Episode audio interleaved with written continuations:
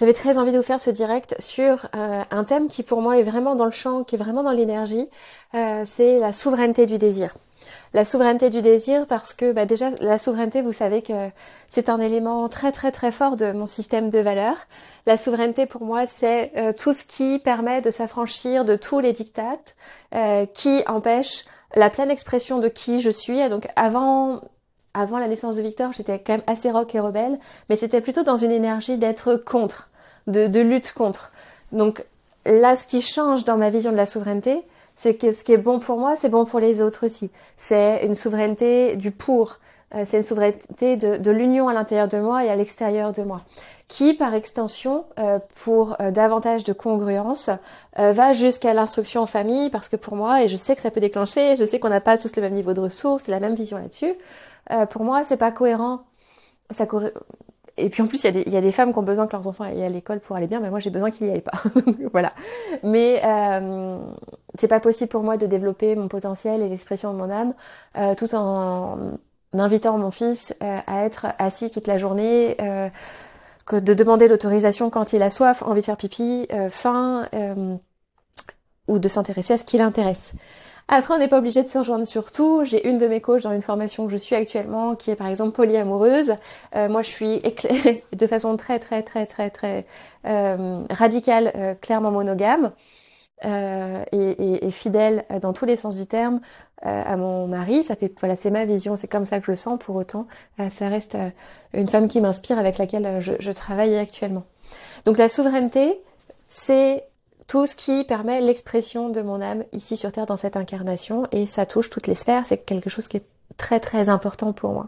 Si j'ai envie de vous parler de la souveraineté du désir, c'est que pour moi c'est vraiment d'actualité, au-delà de l'actualité, parce que moi j'ai ni la télé ni la radio, je choisis vraiment avec beaucoup d'attention toutes les sources d'informations et encore je les filtre euh, pour pas que ça, ça, tire, ça nivelle vers le bas hein, et que on continue de s'affranchir en devenant qui on est. Euh, et ça, je parle vraiment d'un point de vue aussi énergétique. Je suis persuadée qu'on peut contribuer au monde euh, en étant extrêmement souverain, en devenant qui on est. D'ailleurs, c'était quand même un des grands principes de la philosophie de Maria Montessori, hein, qui aidait euh, les enfants à devenir qui ils sont dans leur plein potentiel, en les rendant acteurs de leur environnement, et les adultes n'en étaient que les gardiens. C'est aussi comme ça que je vois le monde. Euh, que ce soit dans l'entrepreneuriat, dans l'accompagnement de l'enfant, d'être les gardiens du potentiel de nos enfants, de nos clients, de du nôtre, euh, et voire de notre partenaire d'évolution. Donc ça, c'est ma vision. Parce que je suis clairement euh, au sein de la société, hein, je vis pas au fond d'une yourte en Ardèche, et c'est le potentiel créateur de nos vies euh, qui fait qu'on peut rester aligné avec un système de valeurs et devenir qui on l'est. Bon, passer cette introduction aussi pour celles qui ne me connaissent pas ou qui me, ou qui me connaissent moins. Si j'ai aussi envie de, vous parler de la souveraineté du désir, c'est que pour moi on est passé dans deux pôles, d'un pôle à l'autre vraiment. Et, et c'est intéressant de questionner la légitimité du désir, ce que ça peut créer, à partir de quel espace c'est créé, parce que aujourd'hui c'est comme si le désir était un petit peu décrié avec une teinte moralisatrice, euh, vraiment après avoir connu en 2020 euh, cette euh, cet engouement euh, pour soi-disant l'énergie féminine, le, vouloir plus, le tout avoir, etc. Et en fait, on est parti, je trouve, d'une modélisation du désir de, l'autre finalement. Hein. Euh, si on caricature, et je dis ça avec beaucoup d'amour parce que j'aime aussi toutes ces femmes qui ont contribué à faire des choses extraordinaires et aussi à une forme de leadership, à une forme d'intelligence émotionnelle et une forme euh, d'émancipation aussi euh, de même si euh, l'énergie féminine en fait était un masculin déguisé, hein, avec ces fameux soi-disant succès organiques, alors que c'était la répétition des 360 jours de live qui euh, en fait sont juste une technique marketing, même de façon inconsciente, hein, parce que ça crée de la relation, et qui ça crée de la relation, ça crée de la confiance. Si ça crée de la confiance, les gens achètent aussi, on est omniprésent dans la tête des gens. Voilà, parenthèse terminée. Mais il y avait cette modélisation du désir de euh, euh sac Chanel, Vuitton, euh, le million, les millions, euh, et en faisant un 365 jours de live. Donc il y avait le comment et le résultat. Euh, et ça a créé un énorme engouement qui a été énormément décrié derrière. Alors c'est bien d'avoir du recul sur certaines pratiques, de regarder les choses avec beaucoup de discernement. Certaines l'ont dénoncé avec une forme d'aigreur et d'autres avec discernement. Donc voilà, il y avait un petit peu ces deux pôles. Euh, moi, j'ai, j'ai pas grandi mon entreprise à cette période-là parce que moi, je suis entrepreneur depuis décembre 2018. Et puis, si vous avez regardé un petit peu mes capsules, mes leviers, euh, vous savez que c'est pas l'argent au début qui le drivait. Euh, du tout, du tout. j'ai décidé de, de, de, vivre et de co-créer mon entreprise vraiment au bout d'un an, alors que des résultats étaient déjà là, liés à la contribution parce que euh, j'avais d'autres sources de revenus qui étaient franchement très très modestes, mais par rapport à ce qui était important pour moi, c'était parfait. Et en 2020, euh, j'ai connu ça, euh, ces grandes envolées, et puis j'ai investi 35 000 euros dans un coaching, et je me suis nourrie de l'illusion, par exemple, tout d'un coup, de je, caricature à peine de faire 100 000 euros de chiffre d'affaires genre en un mois ou deux, voilà. Et je me suis un petit peu enfermée dans cette illusion-là, sur cette vague, euh, hyper enthousiaste, euh, euh, voire, je dirais même pas enthousiaste, euh, il y avait quelque chose de d'exagéré là-dedans et puis de c'était vraiment vraiment une forme d'illusion. Pour autant, ça me crée du soulagement. Pourquoi? Parce qu'il faut se rappeler aussi du contexte dans lequel nous étions. Et aujourd'hui, par exemple, je ne regrette pas d'avoir investi ces 35 000 euros, même si je n'ai pas fait 100 000 euros, parce qu'après on sait très bien que ça dépend du comment et du propre plan, mais ça je vais y venir après. Euh, j'avais besoin en fait de cette illusion-là parce que moi je faisais partie euh, de ceux qui ont été exclus, qui se sont sentis clairement et qui ont été exclus de la société euh, via le pass sanitaire. Euh, donc j'étais très très mal, très en colère, j'avais très très peur, surtout que euh, quand même je donnais des milliers euh, des dizaines de milliers euh, d'euros en TVA à l'État. Et que ça a été extrêmement douloureux pour moi de, vivre vraiment cette grosse scission dans la société dans laquelle je semblais ne plus faire partie et qui euh, dans laquelle je pouvais me sentir aussi en danger. Alors que moi je viens d'une une famille de fonctionnaires, Gaël est fonctionnaire, mais visiblement nos choix, et en plus je suis entrepreneur, je donne beaucoup d'argent à l'État et l'URSSAF. voilà, c'était très injuste pour moi à l'époque, très douloureux et j'ai eu très très peur des conséquences sur nos vies, de, nos choix. Et en même temps arrivait en plus euh, la loi durcissement de l'instruction en famille, soi-disant séparatiste, et euh, avec vraiment la crainte de ne plus... Euh, bah, grosse crainte à l'époque, c'était de pas avoir suffisamment d'argent, d'être obligé de mettre Victor à l'école, ou alors qu'il soit obligé d'aller à l'école. Alors son environnement et qu'il allait très bien d'instruction en famille, on voit plein de monde, il a un très bon niveau, il est curieux, il a développé surtout une belle intelligence émotionnelle empathique, un vrai sens de l'entrepreneuriat et des qui sont extrêmement précieux parce que son développement euh, naturel a été préservé. Donc là, clairement, moi j'étais en PLS. Et vraiment, euh, plutôt que nourrir une forme de rancœur, de j'ai investi tant d'argent et je ne suis pas devenue millionnaire pour autant, en tout cas à cette époque-là, euh, je l'ai vraiment, vraiment euh, guéri en me disant, mais et en me rendant compte, et j'ai aidé d'ailleurs, j'ai été aidée à l'époque en plus, il y a quelques temps par euh, le coaching pour traverser ça, j'avais besoin de me nourrir de cette illusion, ça m'a fait tenir. Vraiment si je n'avais pas investi cette somme-là avec cette croyance-là, euh, cette illusion-là de facilité, parce qu'en fait, je pense que c'est ce désir facile modélisé que nous avons en partie toutes, j'ai envie de croire un petit peu, d'une façon ou d'une autre, quel que soit le degré d'investissement acheté, c'était la facilité. C'était le fait d'être sauvé. Et on avait toutes besoin de facile et de se sentir euh, entre guillemets sauvé. On est clairement dans une déresponsabilisation et du coup je me responsabilise en me disant que ça a nourri une partie de moi qui avait besoin d'espoir, qui avait besoin d'être soulagée, vraiment et de, nourrir ça. Donc ça c'était euh, là, on n'était clairement pas dans la souveraineté du désir, mais ça partait d'un espace qui se voulait souverain, mais par contre par modélisation, parce que c'était soi-disant ça, euh, un certain modèle de réussite qu'il fallait avoir. Euh, qui pouvait effectivement nourrir l'ego, une part blessée. Euh, je veux que papa ait la reconnaissance. Euh, dans le, ou par mes pères, dans le milieu du coaching, j'aurais l'impression d'être arrivé à quelque chose. Donc là, on n'était clairement pas dans la souveraineté du désir. Et puis après est arrivé, bah, du coup, des, des gens qui ont eu un peu de recul, ou alors un peu beaucoup d'aigreur, et qui l'ont dénoncé, ça. C'était pas complètement faux. Pour autant, moi, j'aime bien me dire que j'avais besoin de me nourrir cette illusion quelque part. Ça m'a sauvé peut-être ma santé mentale parce que j'avais besoin de voir la lumière quelque part.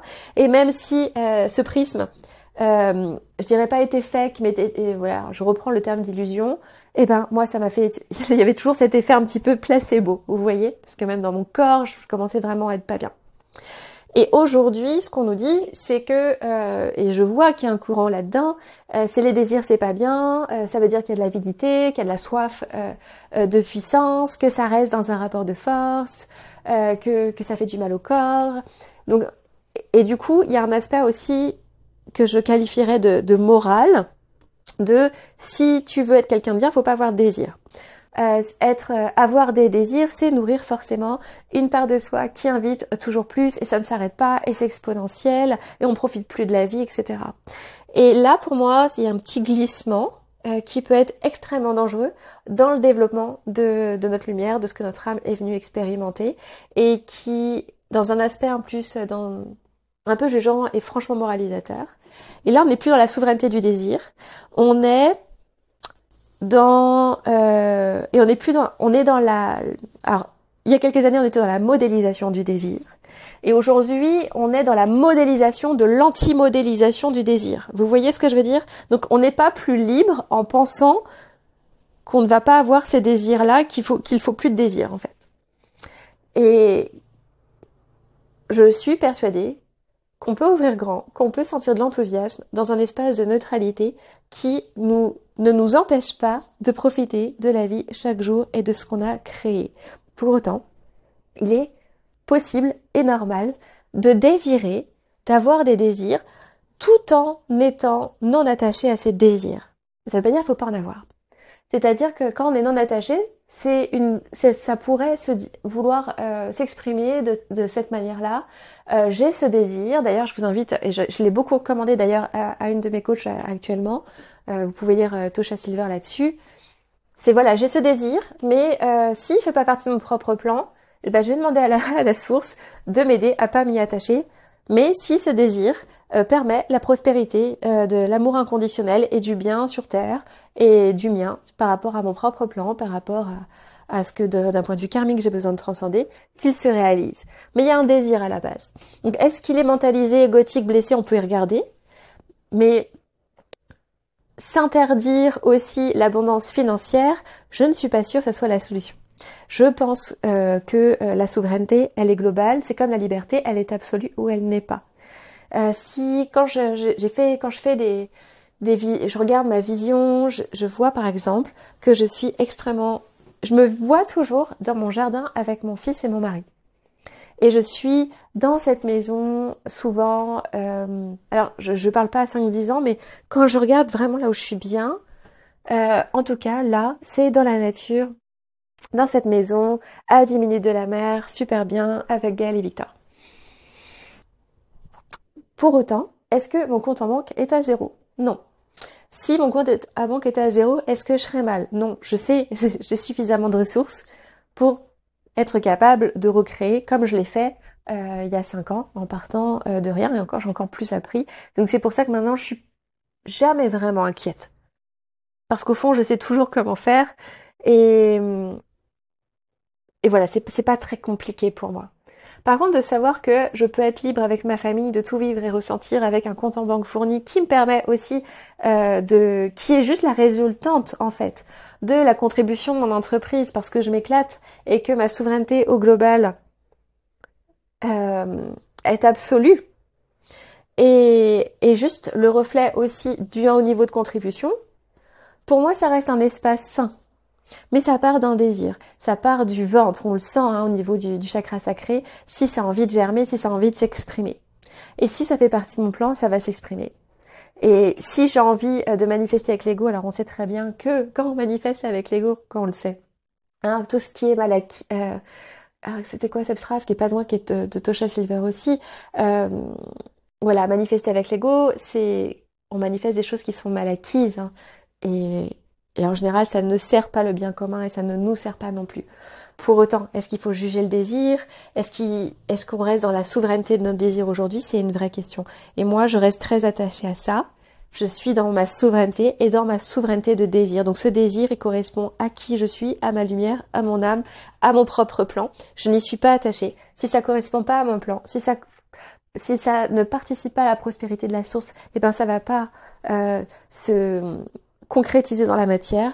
Par contre, si en suivant mon intuition, finalement ça m'amène vers mes désirs parce que j'ai bien fait de les canaliser en fait. Hein. Quand ils sont mentalisés, canalisés, c'est pas un peu la même chose.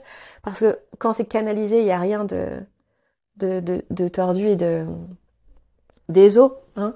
Euh, c'est quand ça vient d'un espace de neutralité qui crée beaucoup de joie. C'est comme ça que moi j'arrive à savoir si le désir il vient d'un espace blessé ou si euh, c'est une invitation finalement à laisser mon âme s'exprimer et, développer ce potentiel euh, au niveau de tous les corps énergétiques, euh, émotionnels, etc.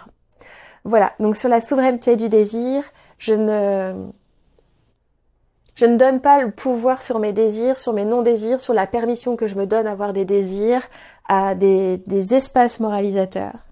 Je ne donne pas le pouvoir sur mes désirs, sur ce à quoi elles sont censées ressembler non plus. C'est vraiment retourner dans son centre et s'autoriser d'ouvrir des espaces pour se révéler et faire briller son entreprise. Voilà ce que j'avais envie de vous partager. Je vous embrasse.